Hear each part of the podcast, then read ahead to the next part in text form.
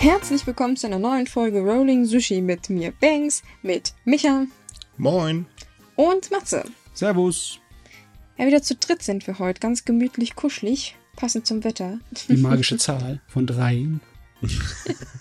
Ja, stimmt. Ist, ist nicht drei auch in Japan eine Glückszahl oder? Ne, die sieben war das, ne? Mhm. Ja, fünf ist ganz gut und die sieben ist ganz gut. Das sind bei den Kinderfestivals. Die vier ist ganz böse, die mag man gar nicht. Stimmt, stimmt. Ich komme immer durcheinander, weil jedes Land hat irgendwie seinen eigenen Aberglauben mit, mit den ganzen Zahlen. Sehr verwirrend, sehr verwirrend. Wobei ich nicht verstehe, warum man Angst vor Zahlen hat. Ja. Höchstens auf, der, höchstens auf dem Kontoauszug habe ich Angst vor Zahlen, aber das ist das Einzige. Siehst du, irgendwo hältst, fängst dich trotzdem wieder ein hier. Ich weiß ja gar nicht, was du hast. Wenn vier Zahlen drauf sind, freue ich mich jedes Mal. Ich gebe nur den Zeichen davor. Und der Farbe, ne? Ja. Oh, Das, Farben. das ist stimmt auch wieder. Ach ja. Haben wir schon wieder so einen Blödelanfang, wie ich gerade feststelle. Genau, kommen wir einfach mal zur Werbung, würde ich vorschlagen. Denn äh, heute machen wir mal wieder ein bisschen zu mein, für meinen Lieblings-Japan-Online-Shop, nämlich japanische Lebensart.de, die äh, sehr, sehr riesengroßes Angebot haben an authentischen japanischen Produkten in Japan hergestellt, nicht in Korea oder China. Ähm, können wir eigentlich jeden nur ans Herz legen. Ich bestelle da mich, also für mein Leben wirklich sehr gerne, weil man einfach alles findet und vor allen Dingen aus sehr, sehr guter Qualität. Ja, für den edleren Snack zwischendurch oder wenn man hier mal Ja, Gäste hat. Ne? nicht unbedingt. Also man findet eigentlich alles dort, außer solche Sachen wie KitKat und äh, sowas, das halt eben nicht. Ähm, man hat wirklich auch sehr viel traditionelle Sachen, die man halt in keinem anderen Online-Shop findet. Und man findet dort nämlich auch eine Wasabi-Paste, wo wirklich Wasabi drin ist. Und das ist echt lecker. Das ist natürlich eine Sensation. Ja, im wahrsten Sinne des Wortes. Aber ganz ehrlich, auf KitKat mit Matcha hätte ich jetzt auch Bock. Schade, dass es da nicht gibt. Aber äh, man nimmt, Gibt, was gibt es kann. nicht auch in, in Deutschland da schon eine, eine eigene Produktion? Also so, so nee, ich glaube, mit Matcha wüsste ich jetzt nicht. Nee, Doch, es wüsste ich auch doch, nicht. Es gibt doch die mit die, die Rupee, also diese rosane, die übrigens auch sehr interessant schmeckt. Und mir war so, als wenn sie danach kurz darauf welche mit Matcha, aber das ist dieses helles, Vollmilch gepanschte Matcha, wenn ihr wisst, was ich meine. Keine Ahnung, wenn ich ehrlich bin. Also nicht authentisch. Nicht Also so ich- wie hier bei Nagumi, unserem Shop. Nee, also aut- authentisch würde ich es nicht nennen. Dann, dann richtig, da hat man höchstens vielleicht mal so das Matcha dran gerieben. Mhm. Lecker. Ja. Hört sich irgendwie doof an, aber ja. Nein, dann lieber, dann lieber ein bisschen mehr Geld, aber dafür dann was Traditionelles, was Anständiges. Und nicht so ein Gepansche nach deutscher Art. Blech. Ja, und vor allem möchte ich keine Produkte aus China haben. Das ist mir halt sehr wichtig. Weil Ah, ja. man gerät sehr häufig tatsächlich an Produkte, ähm, da liest du dann irgendwann im Kleingedruckten hinten drauf, oh, made in China, aber dann bist du meistens blöderweise schon zu Hause. Ja, ich kenne Ja. das. Immer wenn man irgendwie dann so Reisessig oder sowas holen möchte im Supermarkt, ne? Das ist so ätzend. Das ist Man sollte so auch da cool. mal zu sagen, dass es jetzt nicht, dass wir irgendwas persönlich gegen China haben, aber die, die Lebensmittelstandards in China sind nicht so gut, wie man glauben mag. Also Richtig. äh, ist nicht umsonst gibt es auf Wikipedia eine eigene komplette Seite, die sehr, sehr lang ist über Lebensmittelskandale. Also man will ja niemanden Angst machen, aber man sollte doch mal drauf gucken, wo gewisse Sachen herkommen. Ja, sind ja nicht nur die Skandale, es schmeckt halt anders, wenn es Das von natürlich Japan kommt. auch, das natürlich auch. Ja. Und das ist wichtig. Genau, Geschmack ist am Ende das, was zählt. Richtig. Genauso wie der Geschmack unserer Zuhörer, die ihn natürlich sofort bewiesen haben, indem sie bei uns hier eingeschaltet haben. Nö. Der war gut. Der war jetzt Der wirklich wäre gut. gut. Das war Ja. wirklich schön gesagt. Schön gesagt. Jetzt haben garantiert schon wieder zehn Leute abgeschaltet. Bäh. Okay, aber kommen wir mal wieder zu den ernsten Themen des Lebens. Ha, ha, ha. Hm. Du meinst Corona? Yay! Ja, äh, toll. Diese Woche bestand aus, warte mal, Corona, Regen und Olympia. Ja, na gut, ich hatte ein bisschen mehr Abwechslung, aber Ja, danke. darauf kommen wir ja nachher auch noch zu sprechen, leider. Ach stimmt, wir hatten ja noch die Bombe. genau, es war eine Bombenstimmung in gewissen Teilen Japans. Richtig, aber wir fangen jetzt doch erst mal mit Corona an, weil ne, wir müssen ja die Leute auch noch ein bisschen bei Laune halten. Die Bombe machen wir dann zum Schluss. Haha. Also wir haben ein klitzekleines Problem, beziehungsweise in Tokio gibt es ein klitzekleines Problem, denn ähm, es ist so, dass die Corona-Zahlen ganz schön nach oben schießen. Äh, Japan ähm, hatte für Tokio zuletzt äh, etwas mehr als 900 Infizierte gemeldet. Das ist zwar für die Größe von Tokio schon noch eher wenig, aber es reicht halt, um in Panik zu geraten. Ergo hat, äh, haben sie jetzt gesagt, okay, wir stellen Tokio unter dem vierten Ausnahmezustand. Ja, weil der Ansturm, also der Anstieg war ja ziemlich groß. Ne? Es war über das Doppelte innerhalb Ja, von einer es Woche. geht nach oben laut. Fachleuten schneller als äh, beim, bei der letzten Welle. Und das ist halt schon wirklich übel. Ja, ist mal wahrscheinlich wieder die Delta-Variante dran schuld, oder? Richtig, das ist das nächste Problem. Die Delta-Variante nimmt dort drüben nämlich auch äh, Überhang. Ah, Also- und jetzt tun wir alle so, als wenn wir davon wahnsinnig überrascht wären. Ja, total. Ich weiß gar nicht, was sein Problem ist. Ich meine, bei uns in Deutschland ist es doch immer relativ flach mit der Kurve, auch wenn wir ganz leichte Anstiege Äh, haben. Mo Moment, Moment. Darf ich da ganz kurz was zu sagen? ähm, Was? Mhm. Ich lebe ja bekanntlich in NRW. Ich hab, kriege hier leider die Wahlkampföffnung mit und das ist nicht schön. Also wir können davon ausgehen, dass wir jetzt, wo hier wieder alles fröhlich öffnet, in ein paar Tagen wieder ganz viel Spaß haben und äh, unser lieber Bundeskanzlerkandidat Laschet ähm, setzt anscheinend ein bisschen auf die Durchseuchung der Jugend. Ähm, eine Sache, Ach, liebe Leute, ganz ehrlich, wählt den Idioten einfach nicht. Mehr kann ich das, glaube ich, auch nicht mehr sagen, ey. Ist ja fürchterlich. ich Deutlicher mein, ging's nicht, nee, ja. man, es ist jetzt wahrscheinlich der falsche Zeitpunkt, um auf die Zahlen zu gucken und zu sagen, ja, uns geht's gut, weil das Finalspiel der Europameisterschaft ist noch, kommt noch vor, ne? Das ist noch dieses Wochenende, ne? Aber auf jeden Fall geht's ums Moment noch etwas besser als Japan. Da ist es gerade gefährlicher. Richtig. Das stimmt, das Deswegen stimmt. gibt's halt den Ausnahmezustand. Das Ding ist, der Ausnahmezustand betrifft auch Olympia.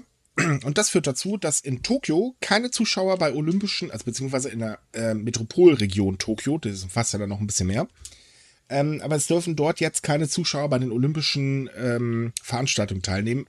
Gleiches, das wurde heute, also an dem Samstag, an dem wir aufnehmen, beschlossen, hat auch Fukushima und Hokkaido gesagt, auch die wollen nicht mehr. Ähm, also in Hokkaido, speziell in Sapporo, findet halt, äh, der Marathon und ähm, Sportspiele statt, also Ballspiele, wenn ich mich gerade nicht irre.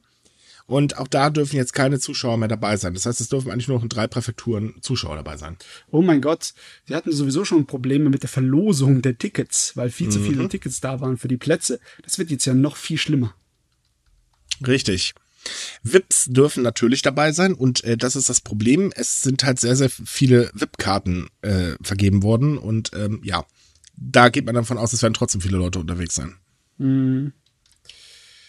Aber ja, jetzt, jetzt sind wir kurz davor und ja, wir hätten es nicht sagen sollen, aber es ist halt so, ne? Hättet ihr mal gehört. Jetzt Ja. fängt die Sache an, in sich zusammenzufallen. Das ist das Problem. Und das ist, ähm, also wir haben das jetzt schon dreimal erleben müssen. Äh, nee, viermal sogar. Wir sind jetzt im Prinzip, wenn das wieder eine Welle wird, bei der fünften Welle. Ähm, es ist halt so, dass ähm, die Zahlen halt wirklich exponentiell steigen und leider hat man auf der anderen Seite versäumt, für mehr Krankenhausbetten und so weiter zu sorgen. Das heißt also, wird es wieder ganz, ganz schlimm, haben wir genau die gleiche Situation wie beim letzten Ausnahmezustand. Hinzu kommt, äh, für äh, Okinawa wurde der Ausnahmezustand ebenfalls verlängert. Die standen ja noch unter Ausnahmezustand. Und äh, für Osaka und noch so ein paar andere Präfekturen wurde dieser quasi Ausnahmezustand ebenfalls verlängert. Ähm, Problem ist, äh, beziehungsweise neu verhängt, so rum ist richtig. Ähm, Problem einer ganzen Geschichte ist, äh, das geht natürlich auch voll in die Ferienzeit rein. Was ganz viele Branchen gerade gar nicht so lustig finden. Natürlich äh, vor allen Dingen Restaurants, ist irgendwo logisch. Aber auch die Reisebranche sagt gerade, aber Freunde, habt ihr eigentlich an einer Waffel? Denn sie rechnen jetzt damit, dass ganz, ganz viel storniert wird.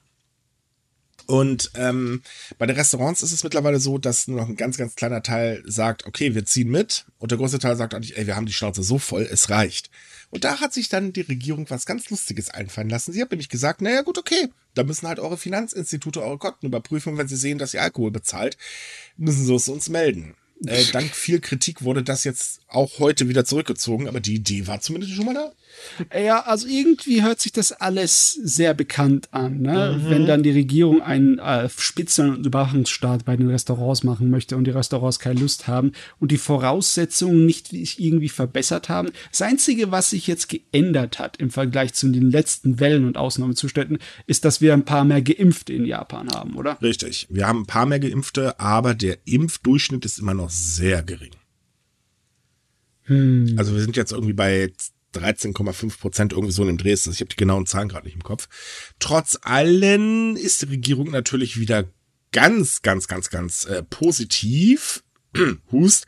Denn äh, man rechnet jetzt damit, dass ungefähr 75 Prozent äh, oder beziehungsweise 100 Prozent der Menschen ab 65 Jahre bis Ende Juli vollständig geimpft sein soll. Das sagt jetzt gerade eine Regierungsbilanz. Aktuell haben 75 Prozent der älteren Menschen ab 65 Jahren mindestens eine Dosis erhalten. Äh, der Witz ist allerdings bloß, naja, es gibt ja so einen kleinen Versorgungsengpass. Und ja. das führt gerade dazu, dass gar keine neu, also Termine für neue Impfungen äh, vergeben werden. Nee, jetzt wird erstmal die Zweitimpfung durchgezogen, denn es ist einfach gar nicht genug Impfstoff da. Und das wird sich auch nicht so schnell ändern, denn es gibt Lieferschwierigkeiten ganz allgemein.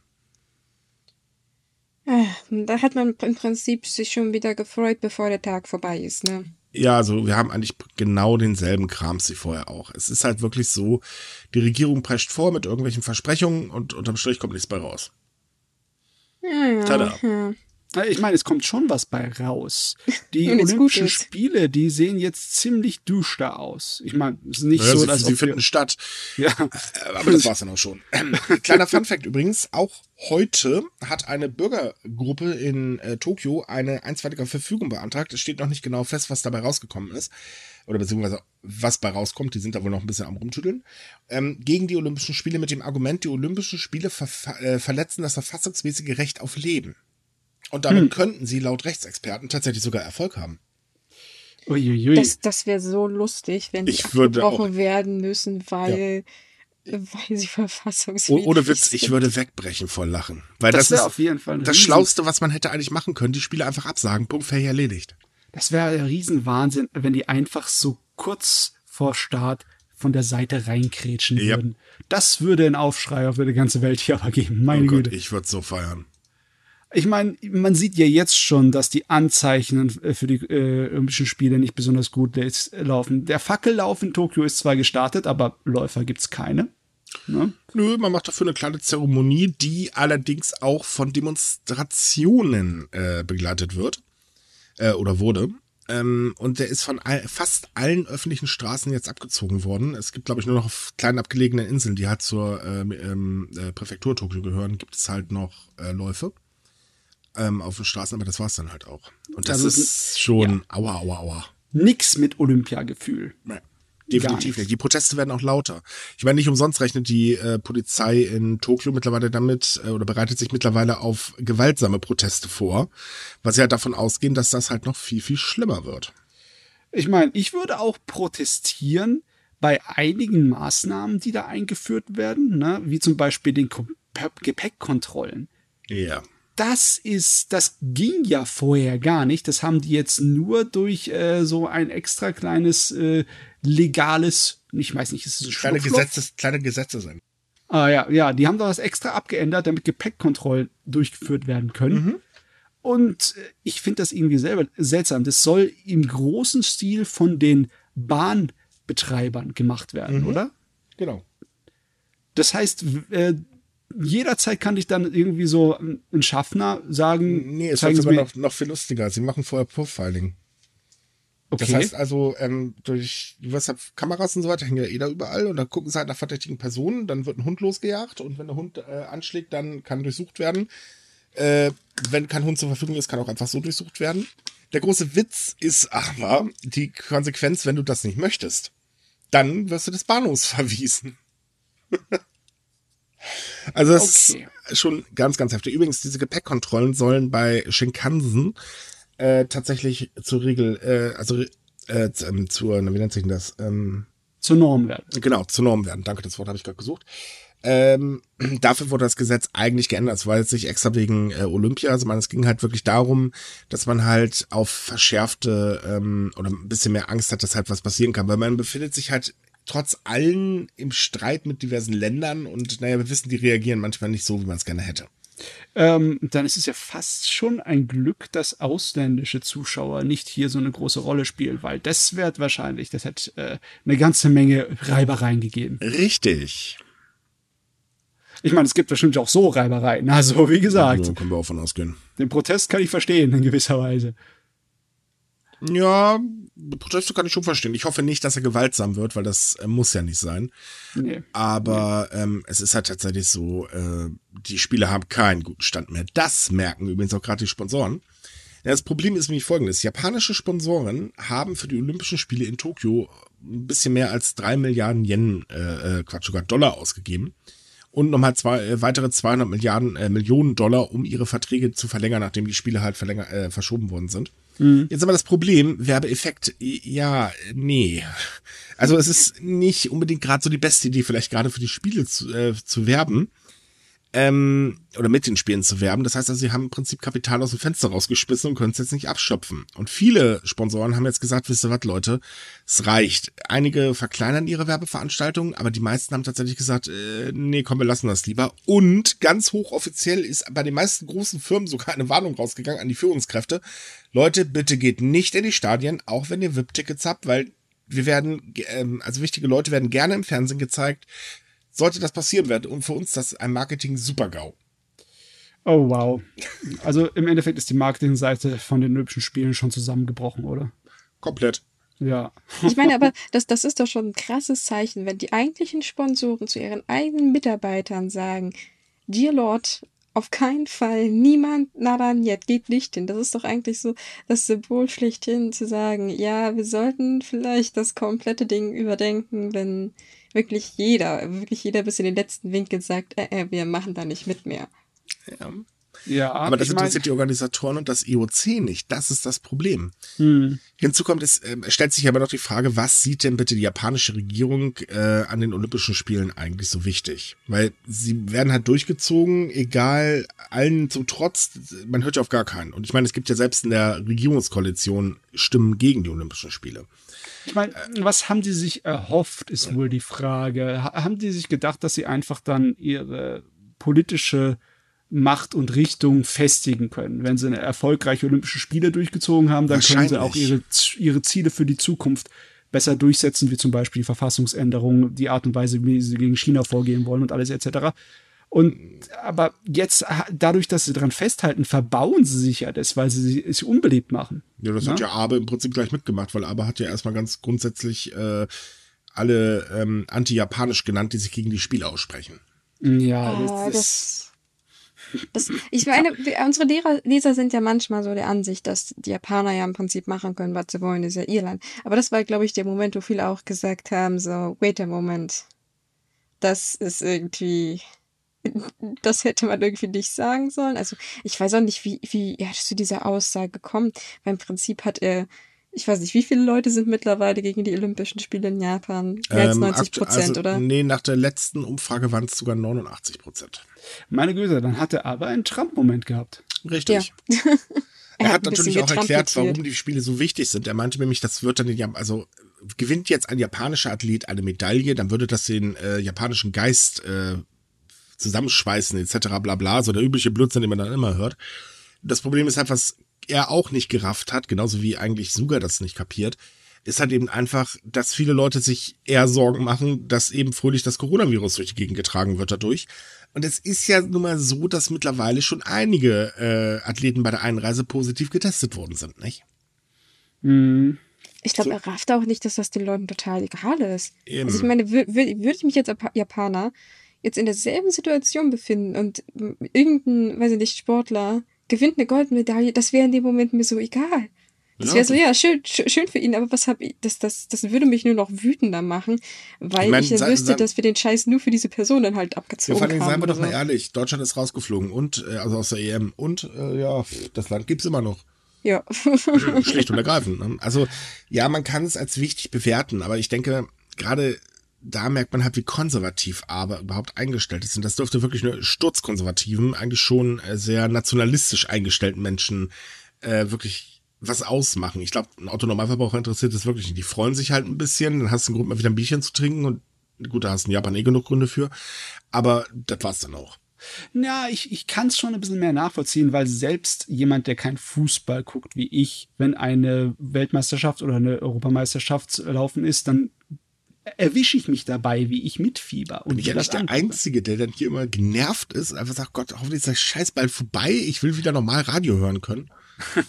ja, das hat man auch. Besonders wenn es dann in der Großstadt ist und du halt Boah. stundenlang Gefeier hast und äh, mhm. von Oder Gefluche. Gefluche, das war viel schöner. Also ich habe äh. nicht durchs Fernsehen oder durch Radio mitbekommen, dass Deutschland verloren hat. Nein, ich habe durch das Gefluche auf der Straße mitbekommen. Ja. Aber auf jeden Fall, ich kann das nachvollziehen, die Kraft, die das hat, die Leute zu beflügeln und zu begeistern, wenn bei Sportveranstaltungen die eigene Mannschaft Erfolge bekommt. Ja, aber was ändert aber, sich längerfristig? Ja, nee, auch, auch, auch kurzfristig gesehen. Du brauchst, um irgendwie so eine Stimmung bei der Bevölkerung hervorzurufen, brauchst du Voraussetzungen, die einfach in der Corona-Zeit nicht gegeben sind, weil die Leute sich Sorgen machen um andere Sachen, die definitiv wichtiger sind. Ja, das meine ich ja. Also deswegen, ja. es ist alles schön und gut, aber ich, wie gesagt, ich denke nicht, dass ich, ich meine, wir haben mal vor zwei Jahren, bevor das alles passiert ist, darüber gesprochen, wie denn halt so die Stimmung in Japan ist. Und da gab es ja durchaus eine große Vorfreude auf die Spiele. Also es haben sich ja vor allem Damals die kleineren ja. Regionen gefreut, auf die Touristen. Man hatte brav Englisch gelernt, man wollte halt besuchen und ich, das ist einfach null mehr vorhanden. Man möchte eigentlich, wie du halt mit dem Fußball jetzt gesagt hast, man will eigentlich nur, dass es endlich vorbei ist und dass, dass, ja. dass, dass es nicht so schlimm wird, wie man sich es selbst ausmalt. Also ich denke, viele erwarten ein absolutes Albtraum, Erlebnis und bereiten sich schon auf das Schlimmste vor. Definitiv. Und das macht mich eigentlich ziemlich traurig, weil es sollte eigentlich eine schöne Veranstaltung werden. Und am Ende leben die Leute eigentlich viel mehr im Angst vor dem, was danach kommen könnte. Ja, es ist halt so, also man merkt es ein bisschen, die Politverdrossenheit wird halt in Japan dadurch auch größer. Das hat man jetzt übrigens auch an den Wahlen in Tokio gemerkt, denn in Tokio wurde die Stadtverordnung, Verordnetensammlung neu gewählt. Ähm, das wird sie, glaube ich, alle sieben Jahre oder irgendwie so. Äh, nee, nicht alle sieben, alle fünf Jahre, so um was. Und ähm, es ist so, dass 2017 die LDP schon eine extreme Schlappe einstecken musste und das wollte sie jetzt halt wieder gut machen. Und da kam dann die nächste Watsche, denn sie haben es nämlich nicht mehr ansatzweise geschafft. Genau genommen spricht man mittlerweile sogar schon von einer historischen Wahlniederlage.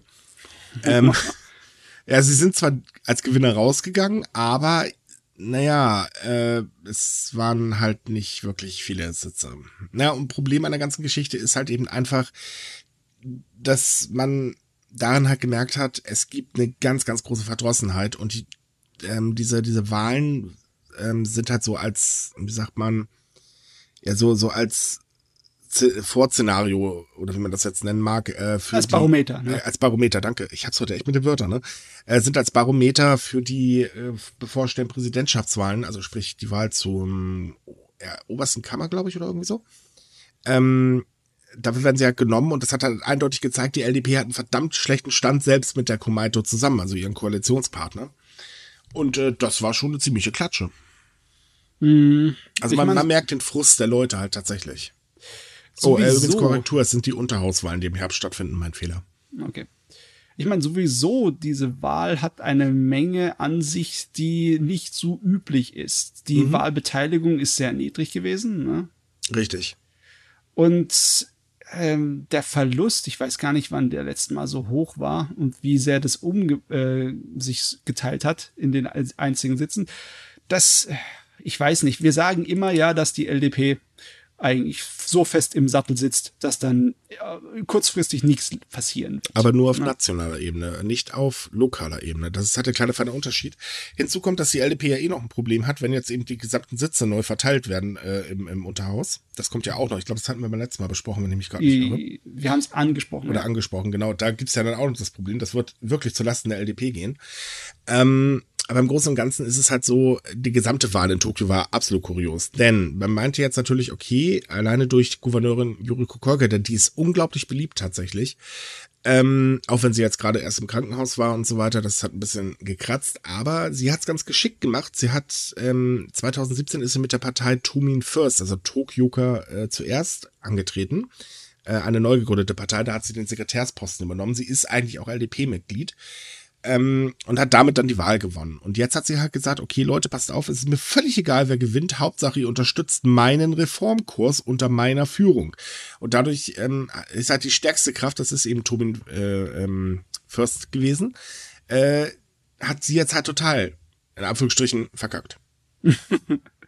Das heißt, im Endeffekt, man sieht daran deutlich, wie beliebt und wie viel Einfluss die Gouverneurin hat. Ja. Und wir dürfen nicht vergessen, das ist die Gouverneurin, die jedes Mal, wenn die Regierung nicht gescheit bei Corona-Maßnahmen was gemacht hat, sofort sich gemeldet hat, dass hier was zu, äh, zu tun ist. Ja? Ganz genau. Die hat nämlich richtig Stress und äh, vor allen Dingen, Kolke ist nicht beliebt in der LDP. Also erstmal hat man ihr das ganz, ganz übel genommen, dass sie eine eigene Partei gegründet, äh, gegründet hat. Dann war es auch gar nicht geplant, dass sie eigentlich ähm, Gouverneurin von Tokio wird. Da war damals ein ganz anderer Kandidat für eingeplant. Äh, LDP hatte sich schon alles so sich zurechtgelegt und sie hat sich da richtig böse mit Aber angelegt. Und das hat ganz, ganz lange gedauert, dass die beiden überhaupt mal wieder ein Wörtchen miteinander gewechselt haben. Hui, hui. Ja, die, die Gute hat schon vieles richtig gemacht in der Pandemie. Das muss man sagen. Sie war, Ja. denke ich, so die Stimme der Vernunft schlechthin. Also immer wenn, wenn wir praktisch schon dabei waren, den äh, Kopf durch die Wand zu schlagen, kam sie dann um die Ecke und hat wenigstens irgendwie was Sinnvolles gesagt oder gemacht.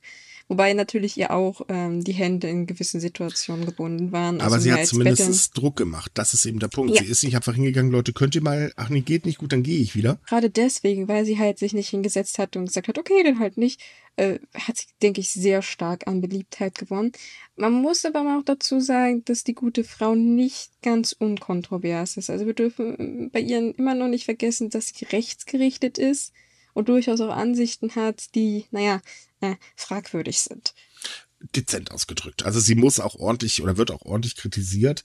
Sie hat sich auch schon einige Sachen geleistet, die waren jetzt nicht unbedingt gerade so glorreich in ihrer letzten Amtszeit. Ähm, aber so im Großen und Ganzen ist sie zumindest bei der Wahl sehr geschickt vorgegangen, weil sie bleibt definitiv Gouverneurin und ähm, ja, solange sie Unterstützung bekommt, ist alles gut. Sie hat sich im Prinzip rausgehalten und dadurch äh, ihre Position äh, gehalten. Das muss Ui, man auch ui. erstmal schaffen, ne? Ich meine, ich, ich blicke sowieso bei dem Schachspiel der Politik nicht so besonders gut durch. Ja. Nur In Japan, ähm, da ist unglaublich schwierig durchzublicken. Jetzt zumindest wissen wir, zumindest wissen wir, dass äh, jemand hier davon profitiert hat, der mit der Pandemie und mit der Reaktion der Pandemie sich beliebter gemacht hat und Mhm. vernünftiger umgegangen ist als unsere liebe Regierung. Richtig. Das ist schon mal was. Gut, weil wir schon bei Politik sind, würde ich sagen, bleiben wir heute mal ein bisschen bei Politik. Übrigens, das Thema werden wir jetzt in der nächsten Zeit mal ein bisschen öfters aufgreifen, weil passieren gerade noch sehr interessante Dinge.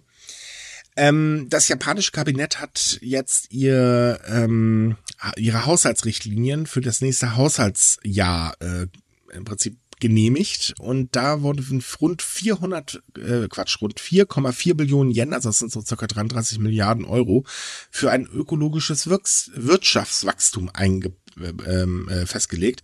Was erstaunlich ist tatsächlich, denn damit zeigt Japan, ja Leute, wir haben die letzten Wochen nicht nur geredet, wir meinen es sogar ernst. Und damit sitzt sie Deutschland um Kilometer voraus. Ja, ich, ich bin fast schon ein wenig überrascht. Meistens hört man ja eher von irgendwelchen Hindernissen, was die ökologische Entwicklung in Japan angeht. Ne? Ja. Die, also, Naja, dass sie äh, später, als wir die Kohle- Kohlekraftwerke abschalten wollen, dass es mit dem Ausbau von Solarkraftanwerken äh, saumäßig viele Hindernisse gibt, weil weil vielerorts die Bevölkerung es gar nicht will, weil sie Angst davor haben, dass es ihre äh, die Landschaft versch verschändelt und lauter so Sachen. Aber jetzt auf einmal, dann kommt das riesige Budget daher. Richtig. Wobei man dazu sagen muss, äh, für den nächsten Haushalt wird es wahrscheinlich wieder sehr lustig, denn der wird wahrscheinlich wieder ein äh, absolutes Rekordbudget äh, sein. Also aktuell äh, liegt er bei 106 Billionen Yen. Ähm, das dürfte nächstes Jahr locker noch getoppt werden, denn das Problem ist nämlich, äh, Japan hat ja mit ähm, den Sozialausgaben ganz extrem zu kämpfen. Also sprich, äh, die alten Menschen müssen halt versorgt werden und Japan hat sehr viele alte Menschen. Ähm, dazu kommt, man hat sich halt eben ähm, auf die Fahne geschrieben, die Digitalisierung voranzu äh, ähm, treiben und die Wiederbelebung der regionalen Wirtschaft, weil auch das ist in Japan ein irrsinniges Problem, diese Gesamtkonzentration auf immer nur so Großstadtgebiete, vor allen Dingen rund um Tokio. Ja, und das ist halt teuer. Problem ist, Japan ist das höchstverschuldetste Land der G7-Länder und schiebt damit im Prinzip weiter seine Schuldenrückzahlung fröhlich vor sich her.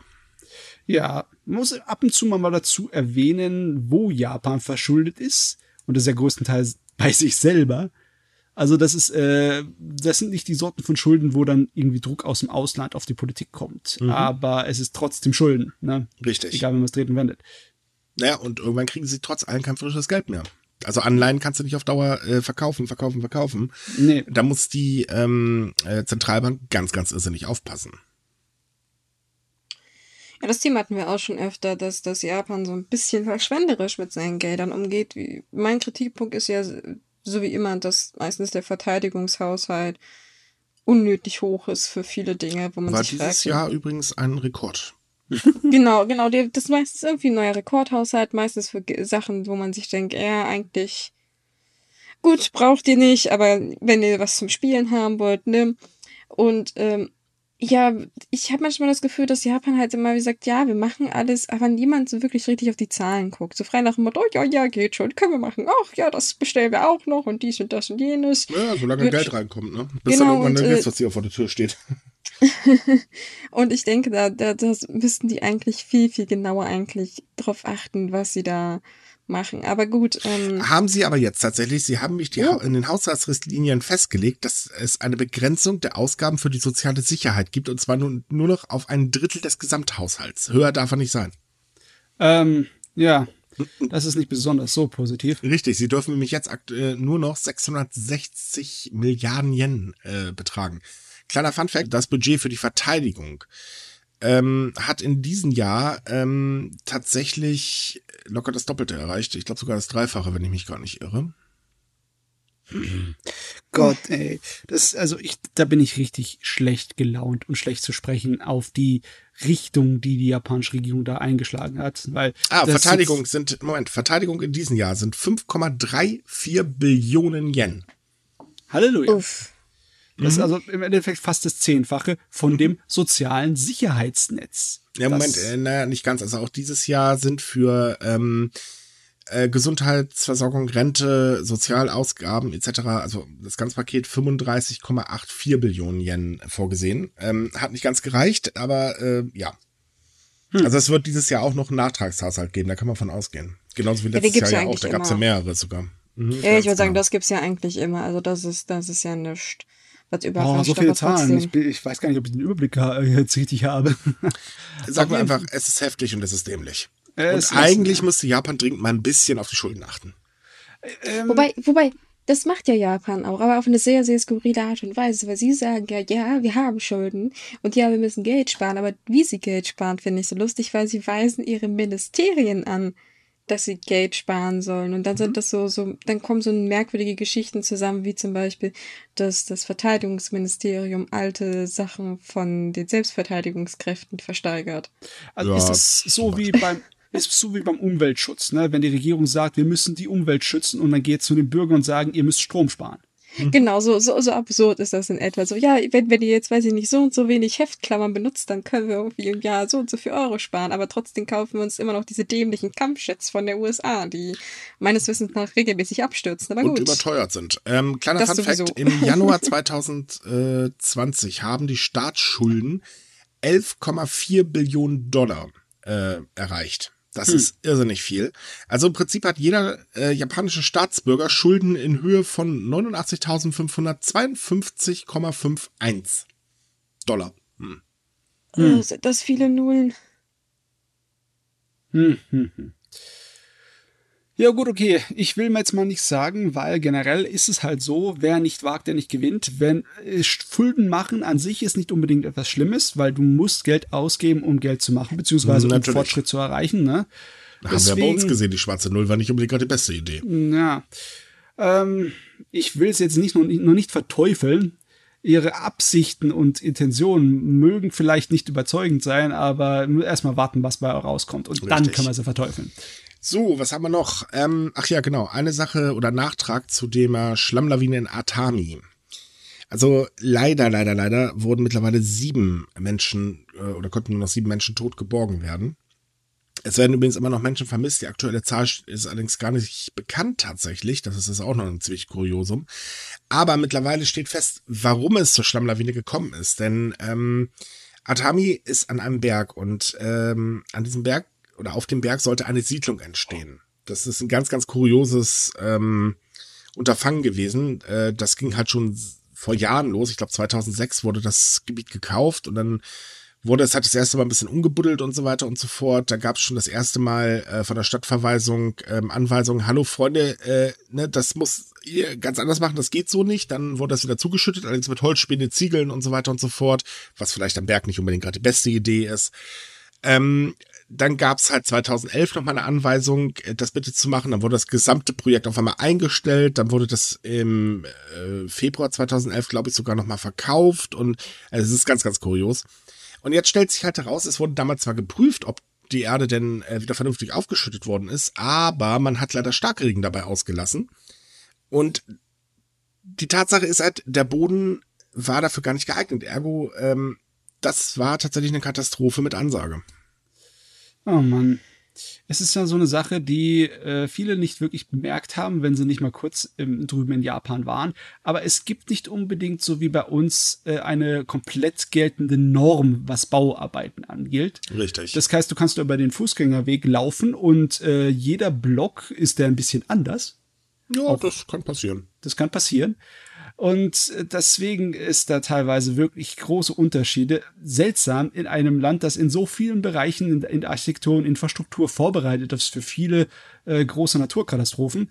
Trotzdem sind da einige Sachen, die einfach dann total durchfallen. Und dann ja, haben man, man muss dazu was sagen, 2016 war das mit dem Regen noch nicht ganz so schlimm. Nee, nee. Das hat sich ja wirklich in den letzten Jahren erst entwickelt. Man könnte jetzt natürlich darauf pochen, okay, haben wir jetzt nicht mit gerechnet, wobei auch schon damals der Klimawandel eigentlich da war und es wurde auch davor gewarnt. Also man hätte es zumindest ein bisschen denken können. Und das Ganze so summa summarum ist halt eben einfach eine Verkettung von absoluter Schlamperei. Ja, das ist natürlich sehr schade. Ja. Und das hat halt eben leider sieben Menschen das Leben gekostet. Mindestens, wir wissen ja. M mindestens. Also wir können davon ausgehen, dass es leider noch mehr werden wird. Aber es ist wirklich, wirklich heftig. Ja, ja das ist, ja was das alles ausgerichtet haben, wie viele Leute evakuiert werden mussten da, das war ja unglaublich in großem Maße. Richtig, ne? Für Kyushu gab es heute tatsächlich, also heute, wie gesagt, Samstag, an dem wir aufnehmen, äh, auch eine ganz, ganz schwere Umwetterwarnung. Äh, die wurde Gott sei Dank wieder zurückgezogen, aber Japan hat momentan wirklich mit Regen ordentlich zu kämpfen. Hm. Ja, hm. das ist die Frage, ob das jetzt Konsequenzen hat.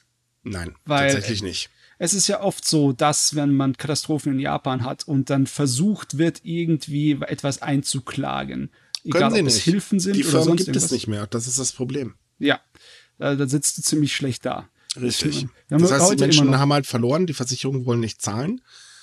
Ja, Hippipura. Das hat wieder einige Existenzen plus natürlich Leben gekostet und äh, das ist also wirklich heftig. Ja, sowas, sowas zieht sich auch über Jahre hinweg und belastet mhm. die japanische Gesellschaft. Ich meine, es mit äh, Fukushima äh, gibt es oh immer heute noch Probleme, was das angeht. Und ja. äh, alles, was ein paar Jahre zurück äh, liegt, von wegen Katastrophen, da gibt es heute noch Leute, mehrere tausend oder bis zu tausend, die einfach keinerlei Unterschlupf und keine Wohnung, keine neue haben, weil es einfach nicht geordnet werden kann, Richtig. geregelt werden kann. So, aber jetzt kommen wir mal zur Kunstausstellung. Oh Mann. Das ist so wieder so ein typischer Fall von, oh Mann, Leute, werft doch mal ein Hirn vom Himmel. Äh, Bianca, übernehmen Sie. Ja, genau. Ähm, dazu, ja, wir haben ja schon drüber gesprochen gehabt, dass äh, zurzeit eine Gruppe daran arbeitet, diese ganz berühmte, umstrittene Kunstausstellung aus Aichi äh, nochmal aufzubereiten, nochmal auszustellen, und zwar in Tokio und Osaka und Nagoya. Das Problem war, wie wir mittlerweile auch schon mitgekriegt haben, in Tokio hat man den Standort wechseln müssen, weil es zu heftigen Protesten kam und die Nachbarschaft sich belästigt fühlte. In Osaka hat die Regierung hingegen die den Standort oder die Erlaubnis für den Standort zurückgezogen. Da wird jetzt auch zurzeit geklagt, weil ja ähm, ist nicht so cool. So, in Nagoya wurde hingegen sich riesig gefreut. Die Ausstellung hat letzte Woche pünktlich gestartet. Es gab zwar auch Proteste, die hielten sich aber in Grenzen. Es gab sogar Gegenproteste. Die Leute waren von der Ausstellung begeistert. Es gab einen relativ großen Anstrom, wenn man bedenkt, äh, dass wir immer noch eine Pandemie haben. So, das, die, die Freude hat nicht lange angehalten. Einen Tag später wurde die Ausstellung geschlossen, aus Sicherheitsgründen, weil eine Paketbombe am frühen Morgen in der Galerie geliefert wurde und auch losgegangen ist. Glücklicherweise handelte es sich, naja, mehr wahrscheinlich um so eine Schreckbombe, weil es waren nur Feuerwerkskörper drin. Also ich meine, es ist trotzdem schlimm, aber es waren nur Feuerwerkskörper drin, es wurde niemand verletzt, es wurde nichts kaputt gemacht. Aber ja, man hat halt beschlossen, die Galerie aus Gefährdungsgründen bis zum 11. Juli zu schließen. Bis dahin hätte die Ausstellung gehen sollen, also damit ist sie mehr oder weniger inoffiziell abgesagt worden. Und damit Was man eigentlich unbedingt verhindern wollte, man hatte gesagt, man möchte sich nicht einschüchtern lassen, man will die Ausstellung unbedingt weiterlaufen lassen, aber gut, ich denke, selbst bei einer Paketbombe würde man dann irgendwann sagen, okay, äh, ja. Und das zeigt leider, dass gerade die Rechten äh, in Japan sehr, sehr weit gehen, um halt irgendwas zu stoppen, was ihnen nicht gefällt. Denn es geht ja nur um eine, ja, im Prinzip um eine Frauenstatue, die eben eine Trostfrau ähm, symbolisiert. Wir haben ja ein Bild davon im Artikel, das ist jetzt nichts Verfängliches dran, das sieht auch noch nicht mehr schlimmer, das ist einfach eine sitzende Frau. Ähm, und das ist tatsächlich der Grund dafür, warum so viele Leute durchdrehen. Ja, nicht nur. Es geht darum allgemein, dass die Ausstellung halt äh, Japans Geschichte der Zensur ähm, sich damit befasst, die Nummer halt im Zweiten Weltkrieg sehr groß war und halt im Nach kurz danach in Bezug auf gewisse Kriegsverbrechen und etc. Es gibt auch andere Werke in der Ausstellung, die für Proteste gesorgt haben. Zum Beispiel gibt es so eine Filminstallation, wo Bilder gezeigt werden von Kaiser Hirohito, wie die so ein bisschen langsam verbrennen ist lächerlich im Prinzip, aber tatsächlich haben Leute in der Ausstellung dieses, diese Installation angeschrieben. Ich kann mir das jetzt nicht genau vorstellen, wie das aussieht, wenn Menschen praktisch eine Leinwand-Bildschirm anschreien und dann rausgebracht werden. Okay, aber ähm, ja, eigentlich ist, du hast recht, eigentlich ist diese Ausstellung komplett harmlos. Das Einzige, was sie macht, ist, die Geschichte von Japan und den Umgang damit zu kritisieren. Mehr tut sie nicht. Ja, aber die Leute können das halt zu Symbolen machen, die sie dann auch als gefährlich ansehen. Richtig. Ich meine, ja, ja. das geht ganz einfach. Und bei einigen Sachen, wie stark Symbole sein können, ist es auch nachvollziehbar. Man sieht an die Probleme, die Amerika damit hat, mit den Statuen aus der ähm, Bürgerkriegszeit und der Bedeutung der alten Bürgerkriegsflagge. Ne? Mhm dass das immer noch so ein dermaßen eine Macht hat, obwohl man meinen müsste, es ist eine moderne, zivilisierte Gesellschaft. Ja, aber wenn man das jetzt mal ganz kurz auf Japan äh, zurückmünzt, ähm, ja. die Sache mit der Zensur ist tatsächlich noch ein ziemlich aktuelles Thema. Ähm, denn Japan findet in den Medien eine Selbstzensur statt. Das erleben wir auch gerade übrigens zu den Olympischen Spielen, denn ähm, es wurde im Vorfeld unglaublich viel berichtet. Also jetzt speziell in japanischen Medien, nicht in den englischen japanischen Medien. Das läuft dann tatsächlich ein bisschen anders. Da wagt man sich ein bisschen weiter äh, raus. Aber in den japanischen Medien wurde unglaublich viel darüber berichtet, auch sehr viel über die Kritik natürlich. Und das lässt richtig nach aktuell. Ähm, das ist mittlerweile auch schon anderen Leitmedien aufgefallen. Ähm, ich habe da jetzt heute zwei Artikel drüber ähm, gelesen ähm, die hat, also was wirklich auffällig ist, ist halt immer mehr die Presse verstummt, also die Kritik gar nicht mehr durchkommt. Man versucht das Thema jetzt halt so ein bisschen runterzudrücken. Nicht, weil man sagt, okay, die Regierung hat sich eingemischt, sondern ähm, das ist eine reine Selbstzensur, die stattfindet. Und das ist schon öfters passiert. Mhm. Ja, was, was bei dieser Ausstellung eigentlich diesen Fall noch viel, viel trauriger macht, und zwar ist eigentlich der Standort, wo sie stattfindet. Nagoya war nämlich der Bürgermeister aktiv gegen die Ausstellung damals von 2019. Also der hat massiv dagegen gewettert. Er ist auch noch in so einen kleinen Fälschungsskandal mit gewissen Petitionen verwickelt, falls wir uns mhm. nochmal an die. Geschichte erinnern, vor ein paar Wochen. Und äh, der lacht sich natürlich jetzt hart ins Fäustchen. Der hat gestern, vorgestern, glaube ich, eine Pressekonferenz gegeben, wo er aber halt großartig geschwafelt hat, wie wichtig ihm doch die Sicherheit ist. Und die Galerie wird leider nun mal staatlich betrieben. Also das ist so ein staatliches Bürgerprojekt. Deswegen haben sie durchaus ihr Recht, dass sie das schließen können. Und wie gesagt, der hat sich wahnsinnig drauf aufgegeigt, ja dass schon, diese Ausstellung gestrichen wird jetzt. Also es gab ja damals schon, als die Ausstellung das erste Mal stattgefunden haben, aus dem äh, Skandal in Anführungsstrichen, weil ähm, dann auf einmal eine Finanzierung für Kunstprojekte gestrichen werden sollte. Genau, die Präfektur hat äh, gesagt, dass sie dieses Kunstfestival, was es schon seit mehreren Jahren gibt, halt ihre Fördergelder nicht kriegt, weil, aber die, die Erklärung war so absurd, und zwar, weil praktisch nicht vorher gesagt wurde, dass diese Ausstellung ein gewisses Sicherheitsrisiko darstellt und dadurch, dass dadurch mehr Kosten entstanden sind, wollte man nicht zahlen. Was, was dumm ist, weil woher soll ich wissen, dass Leute anfangen, Brandanschlagsdrohungen zu schicken? Ja, also, wenn ich zugebe, also man hätte es sich zumindest denken können bei der Thematik auf jeden Fall, weil es ist nicht unbekannt, dass Japan sehr, sehr viele Nationalisten hat, äh, vorsichtig ausgedrückt, die auch wirklich gerne mal richtig am Rad drehen. Das sieht man übrigens äh, öfters mal gerne durch Tokio in schwarzen Bussen fahren. Ach ja, die Dinger, die sind furchtbar. Ja, genau die. Und die können ganz schön äh, zackig werden. Also das ist nicht, sollte man nicht auf die leichte Schulter nehmen. Das ist auch tatsächlich in meinen Augen manchmal ganz schön lebensgefährlich. Ja, die, die sind auch tatsächlich sehr aggressiv. Also wenn die mitkriegen, dass du vielleicht Koreaner bist oder auch, ähm, wobei bei Amerikanern ist das so eine Sache. Manche finden Amerikaner wahnsinnig cool, die sind auch Trump-Supporter, mhm. was sehr skurril ist irgendwie. Aber ähm, ja, man sollte ein bisschen aufpassen, wenn man auf solche Leute trifft. Die sind nicht ungefährlich tatsächlich. Und die sind, äh, diese Wagen, die haben halt äh, auch bei den Standorten in Osaka und in Tokio Probleme gemacht. Also die haben sich da auch hingestellt und praktisch die armen Gebäude und Leute davor äh, mit ihren Parolen und nationalistischer Musik beschallt. Ja, ich meine, ganz ehrlich, die Extremisten, die faulen Eier, die es da wirklich überall auf der ganzen Welt geht, die lassen mich gar nicht so tief blicken. Da kriege ich nicht unbedingt die Deprimierung hier. Aber wenn ich da vor, äh, mir überlege, wie das aufzeigt, wie wenig da Japan vorangekommen ist mit der Aufarbeitung seiner Geschichte, das stört mich dann viel eher. Dass mhm. das einfach nicht möglich ist, so etwas stattfinden zu lassen. Oder dass es wirklich von allen Ecken und Enden vereitelt wird. Ja, das vor allem, weil die Leute, die halt diese Ausstellung besucht haben, die waren überwiegend halt sehr interessiert daran. Die wussten halt viele Dinge auch nicht, also den Kontext von diesen Sachen nicht. Die haben halt bloß gehört, dass das eine, eine wahnsinnig äh, kontroverse Ausstellung ist. Ich, wahrscheinlich, weiß ich nicht, was die erwartet haben, aber die waren halt drin und die meinten, die verstehen das nicht. Das ist eine ganz normale Ausstellung, da haben Leute, also diese, diese Trostfrauenstatue sitzt zum Beispiel auf so einem Stuhl und daneben ist ein freier Stuhl, auf dem man sich auch tatsächlich setzen kann. Und die Leute haben sich dann da hingesetzt und sich damit wirklich auseinandergesetzt und äh, dann ist den Leuten jetzt bewusst geworden, wie absurd die, die Situation von 2019 eigentlich war. Also wie gesagt, die haben wahrscheinlich was ganz anderes erwartet, weiß ich nicht, eine erhängte Kaiserstatue oder keine Ahnung, was, was für Empörung in Japan sorgen würde. Und ähm, ja, das, das weil auch die Medien halt mehr so, so, so ein bisschen den, den, den bösen Buben der Ausstellung immer zugeschoben haben. So, oh, ja, bla bla bla, Kontroversen und so. Und, Können die ja. auch sehr, sehr gut übrigens. Das stimmt. Wenn eine, wenn irgendjemand damit anfängt, dann wird immer gerne dann auf so eine Sachen auch eingeprügelt. Richtig. Also das Problem ist halt, dass die Nationalisten sehr, sehr mächtige Unterstützer haben und ähm, das macht die ganze Sache halt noch ein bisschen schwieriger. Deswegen kriegt man die auch partout nicht unter Kontrolle. Also die Politik wagt sich da nur ganz dezent dran.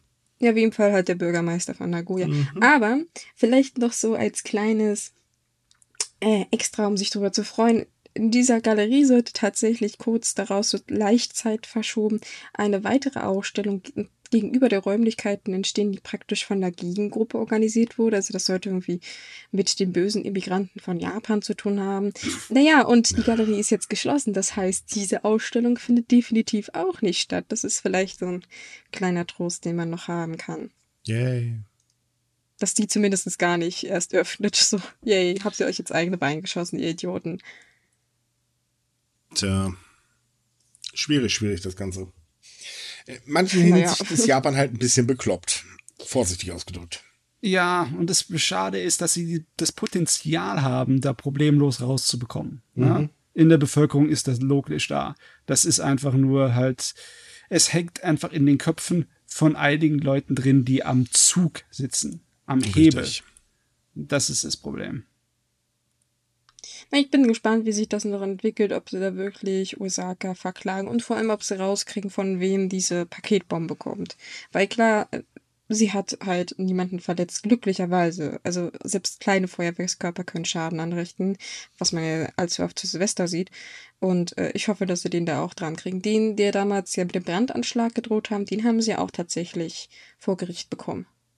Der halt meinte, es war ja nur ein Späßchen. Hm. Aber wo wir bei dem Thema sind, veraltete Einstellungen und veraltete Denkweisen, da haben wir ja noch so ein anderes Ding. Äh, nicht nur die Leute, die sich halt mit der Vergangenheit von Japan auseinandersetzen wollen, kämpfen gegen solche Leute an. Auch die LGBTQ-Community hat es ja gewissermaßen nicht einfach, vor allem nicht mit der Regierung, die ja immer erst große Versprechen macht und ähm, ja, dann nichts kommt.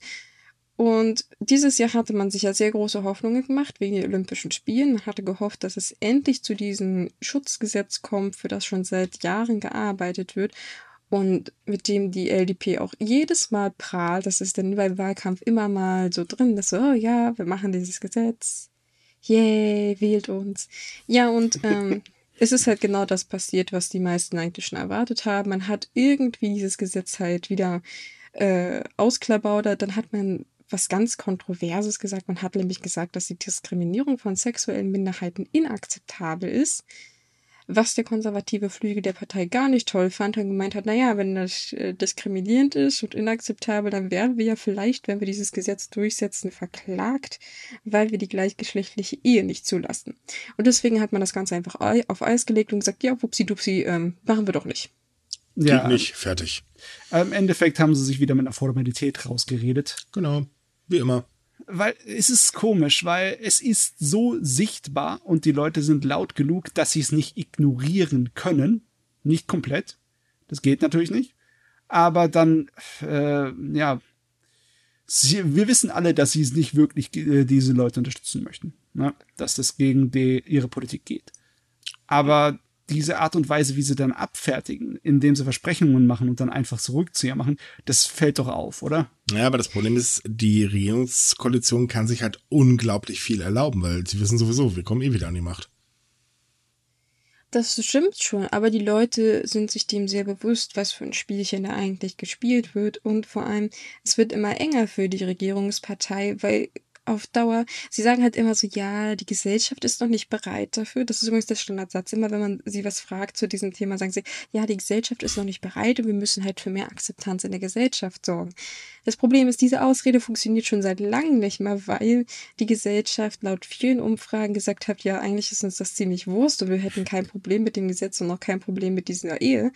Und viele Gemeinden arbeiten mittlerweile selbstständig und sagen, okay, wir machen ein Partnerschaftsprogramm, wir machen auch Schutzmöglichkeiten für diese Person, wir schützen sogar mittlerweile Familien, LGBTQ-Familien und ähm, ja, also langsam ist das eigentlich nur noch eine absurde Ausrede, weil, weil es ist eiskalt gelogen. Ja. Es ist offensichtlich und sie wissen, dass es offensichtlich ist, weil diese Studien teilweise von denen selbst durchgeführt werden.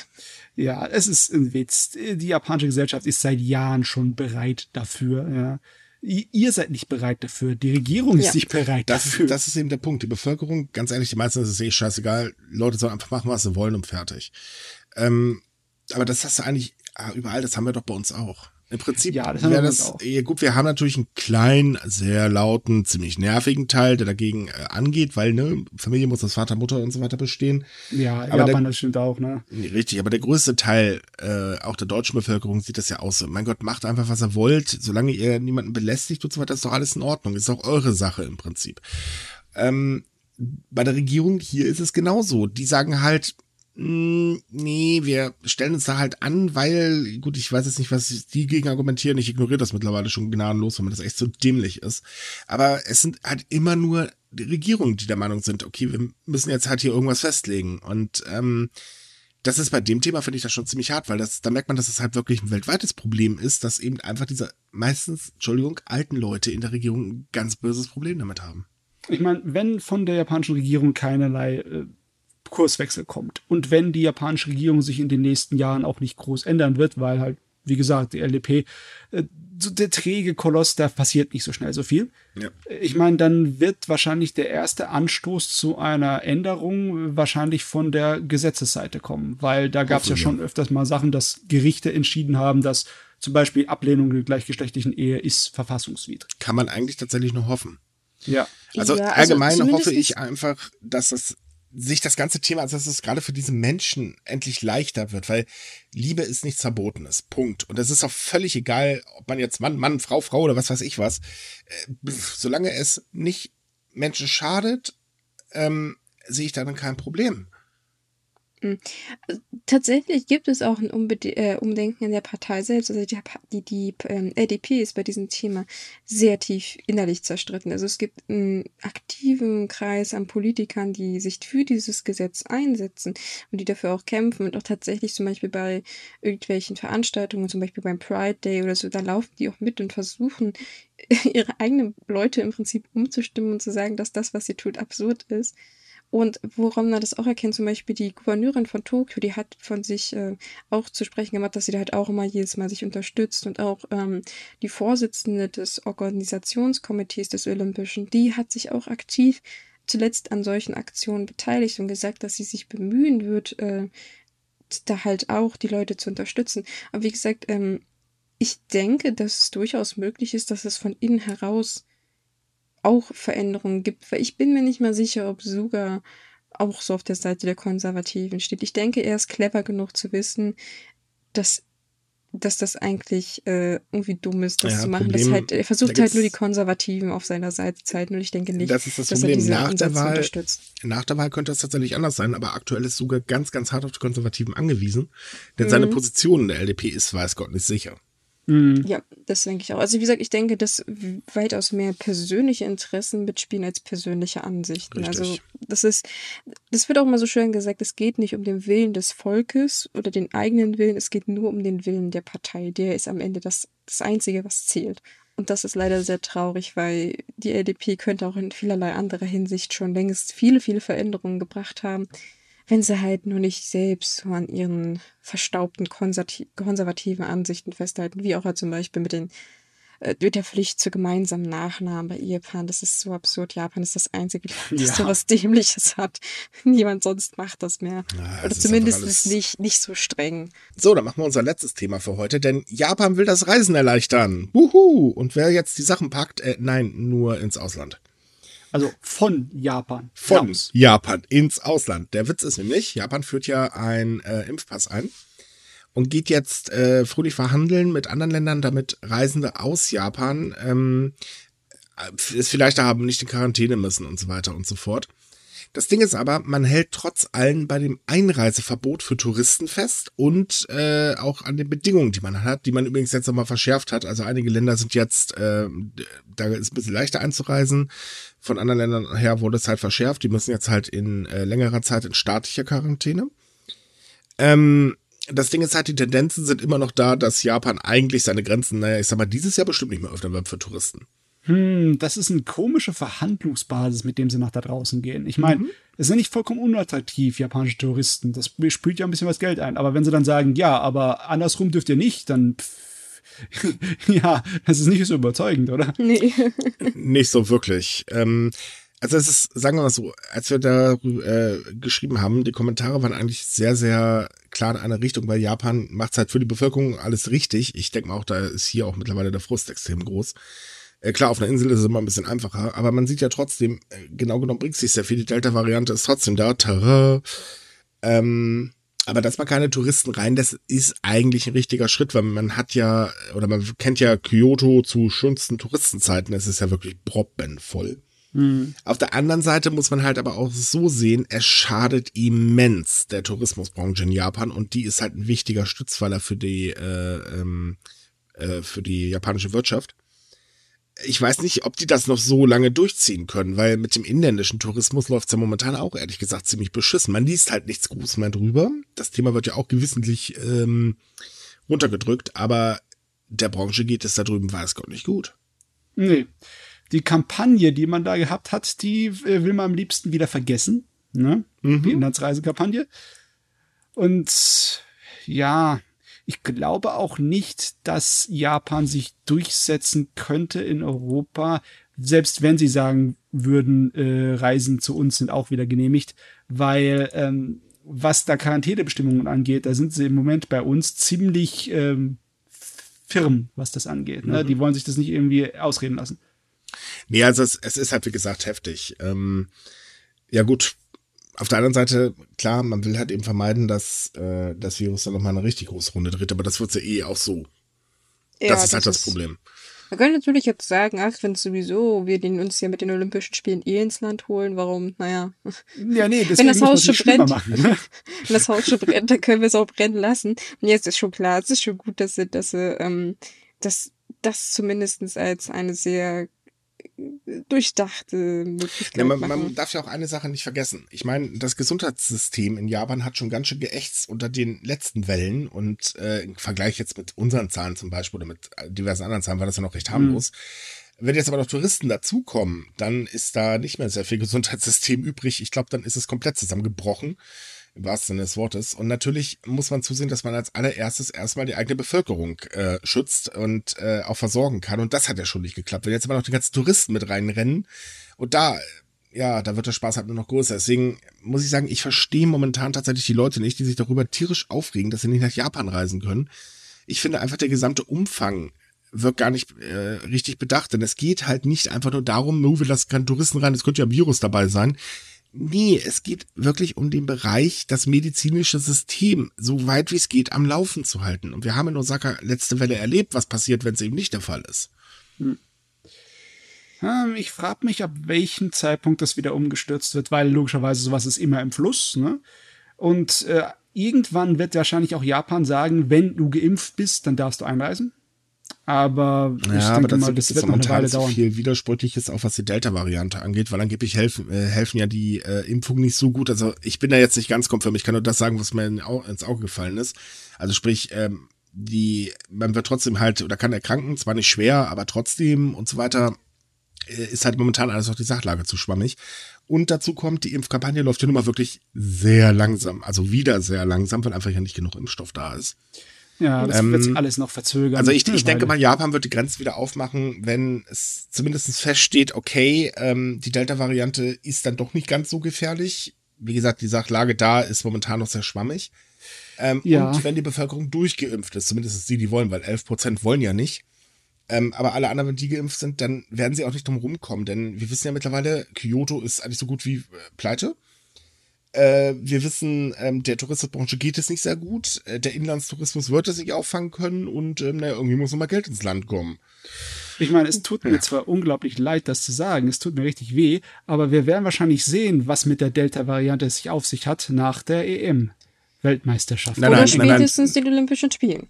Nein, wir werden es sehen, wenn äh, hier jetzt alles in NRW offen ist. Also sprich, wenn Laschet seinen Wahlkampf beendet, dann werden wir es erleben. Oh Mann, Naja. wir haben mehrere Baustellen, bei denen wir es erleben könnten. Je. Ja, drei gewinnt. Nee, vier gewinnt. Ach ja. Aber ich würde eigentlich sagen, wir haben ja eigentlich das Glück, dass wir zumindest Israel haben, die ja mehr oder weniger durchgeimpft waren. Und da haben wir halt so ein bisschen, denke ich, Vorteil, dass wir jetzt gucken können, wie es da läuft. Zuletzt habe ich gelesen, dass tatsächlich die Impfungen, weil äh, ich weiß nicht genau, was verimpft wurde, aber dass die nur zu 64 Prozent bei der Delta-Variante. BioNTech. BioNTech, dass die nur 64 Prozent bei der Delta-Variante sind. Aber man prüft halt jetzt, ne? Und äh, da kann man zumindest sagen, hey, danke, dass wenigstens ein Staat das richtig gemacht hat und jetzt sagen, uns hoffentlich sagen kann, was wir noch tun müssen, damit wir nicht schon wieder äh, auch so Lockdown, Ja, das Schlimme ist, dass sie es ja Shutdown, vor allen Dingen, das Schlimme ist, dass sie es ja vor allen Dingen für jüngere Menschen äh, sehr gefährlich. Hm, ja, leider. Ähm, und das ist halt das Problem, wenn ich das jetzt genauso, ich münze das jetzt mal auf Japan und auf Deutschland, weil die verhalten sich da komplett gleich. Die Jugend scheint einfach scheißegal zu sein. Und das finde ich tatsächlich schlimm, weil wenn ich so überlege, also jetzt hier in Deutschland zum Beispiel, die Jugend hat sich hier irrsinnig lange sehr zurückgehalten. Ich meine, fassen wir mal zusammen. Unsere Jugend äh, oder unsere jüngere Generation müssen äh, mit der Unfähigkeit, den Klimawandel zu bekämpfen, leben. Mit der Unfähigkeit, äh, Zukunftsperspektiven zu haben, die ja immer schlimmer werden, mit einer Teuerungsrate, die nicht gerade sehr feierlich ist. Plus die Kleinigkeit, dass man sich jetzt hier ganz, ganz lange zurückhalten musste, weil man ja Rücksicht auf alte Leute nehmen musste. Und als dann kommt dann, leckt uns am Arsch, wir machen hier alles auf, durchseucht euch doch, habt ihr Pech gehabt. Natürlich Ja, mit einem Virus, der für euch gefährlicher ist, versteht sich von selbst. Äh, So, ja, nee, danke. Man merkt auch, wie das Fass da am Überlaufen ist. Bei uns hier an der Neckarwese kloppen sich teilweise die Jugendlichen um den Platz. Ja, und es ist halt in Japan ist es so, gut, da gab es mehr Freiheiten, aber auch da musste die Jugend natürlich irrsinnig zurückstellen. Vor allem, die wurden ja auch gleichzeitig noch zu Sündenböcken bei der äh, zweiten Welle gemacht. Oder bei der dritten, ich weiß schon gar nicht mehr so ganz genau. Und das ist halt so, es wird einfach von den alten Säcken in der Regierung, Entschuldigung, ich kann das momentan nicht anders zusammenfassen, ähm, wird das einfach auf den Rücken der Jugend ausgetragen. Und das geht nicht. Das geht überhaupt nicht, weil auch die Schulen in Japan sind nicht wirklich darauf vorbereitet, was passiert, wenn jetzt eine neue Welle kommt und die greift jetzt unsere Kinderchen an. Nicht nur wir haben hier das Problem mit den Luftfiltern und so weiter. Nee, das haben die da auch. Hm. Und das ist echt ein ganz, ganz gewaltiges Problem. Ich würde sogar sagen, nee, das darf ich hier im Podcast glaube ich nicht sagen, weil ich würde jetzt am liebsten losfluchen, weil mich regt das echt auf. Das ist so, ja Gott, ganz ehrlich, wir haben jetzt geimpft, geimpft, geimpft. Jetzt kümmert euch gefälligst auch mal um die Jugend. Ja, die Probleme sind noch nicht vorbei. Das ist der Punkt. Auch wenn halt Laschet das denkt. Äh, Ich muss übrigens mal Oder- sagen, du hast mir gerade als jemand, der hoffentlich dieses Jahr seinen Abschluss macht, gerade sehr viel Mut für die Zukunft gemacht. es tut mir gerade wahnsinnig leid, aber was soll ich denn anderes sagen? Nein, nein, Es du ist- hast, du hast schon ist recht. leider so. Also Ich, ich erlebe die Politik von Laschet hier seit Jahren in NRW. Und ohne Witz, ich werde ständig, darf ich mir anhören, "Hör, du wurdest in NRW, das ist eine ganz blöde Idee. Und immer Ja. habe ich irgendwie einen kleinen Grund gefunden, nur ganz klein. Da kam diese Meldung, NRW macht alles auf. Ja. Ja, und schlagartig hatte ich überhaupt kein Gegenargument mehr. Es, es ging nicht mehr, es, es war weg. Ja, also ich verstehe dich natürlich. Ich bin auch nicht so verblendet, dass ich jetzt sagen würde, hui, hui, hui, hui, bidu, bidu, alles gl- Glitzer, Feenstaub und so. Nein, mir ist das natürlich schon bewusst und äh, ich, ich weiß, also ich denke, den Politikern ist auch gar nicht bewusst, was da eigentlich am Rudeln unter Jugendlichen ist. Also ich kann ja nur für Studenten sprechen. Aber die sind, wir sind wütend, wir sind sehr, sehr wütend. Und es, ähm, viele Universitäten haben mittlerweile auch schon Wahlkampfprojekte und solche Sachen gestartet oder andere Sachen, wo man unter der Hand sagen kann, ich kann ziemlich genau sagen, was 90 Prozent meiner Kommilitonen nicht wählen werden. Und, äh, also ich kann es ehrlich gesagt auch nur hoffen. Äh, wir, eigentlich sollten wir in dem Podcast keine politische Ich äh, weiß, Gesinnung, ziehen, ja. aber ich, ich mache es halt einfach, weil ich, ich kann einfach nicht mehr. Es ist so, ich erlebe diese Politik von Merkel jetzt Jahre. Davor habe ich Kohlen noch teilweise miterlebt. Gut, da war ich klein, da war mir das egal. Das war davor bei Schulz, äh, äh, Schol nee, doch, Schröder. Nein, ich Schröder. habe ich hab noch, ja, den habe ich auch miterlebt, aber ich habe davor auch noch Kohlen miterlebt. ähm, das Problem, also dieses ganze Summa summarum ist halt einfach, unser Land steht aktuell still. Und zwar in so vielen Belangen, die vor allen Dingen eben die Jugend betreffen. Weil ganz ehrlich, irgendwann, also ich hüpfe schneller äh, in die Kiste als irgendjemand äh, aus meinem jüngeren Umfeld hier. ähm, und es wird einfach nichts gegen getan. Das, das, man, man ignoriert sie total. Man ignoriert Studenten, man ignoriert ja im Prinzip alles, was eine gewisse Altersgrenze erreicht hat. Und das kann es einfach nicht mehr sein. Hm. Und das ist in Japan halt, wie gesagt, genauso. Es werden halt wirklich die Jüngeren ignoriert. Aber die Jüngeren sind die, die später dann irgendwann die alternde Bevölkerung auffangen müssen. Das darf man ja auch mal nicht vergessen. Äh, dass man dazu keine Lust mehr hat, kann ich verstehen. Und deswegen ganz ehrlich, liebe Leute, es tut mir leid, dass ich das so ganz hardcore sage. Meinetwegen verurteilt mich. Aber ohne Witz, wer Laschet wählt, muss bekloppt sein. Und das ist doch ein schönes Schlusswort, würde ich sagen. Ja, das denke ich auch. Wie gesagt, tut mir leid, aber äh, es regt mich einfach nur noch auf. Das ist ein, ich, ich kann den Kerl sowieso nicht ausstehen. Okay, liebe Leute, genug aufgeregt für heute. Das war's dann wieder. Bis zur nächsten Woche. Wir wünschen euch wie üblich ein paar tolle Tage. Schaut bei uns in der Japan-Gruppe vorbei, wenn ihr mehr über Japan erfahren wollt und vor allem mehr mit äh, Japan-Fans quatschen wollt. Ansonsten kommt auf subigai.com. Da haben wir ganz viele tolle Artikel. Also bis zum nächsten Mal. Tschüss. Tschüss. Ciao.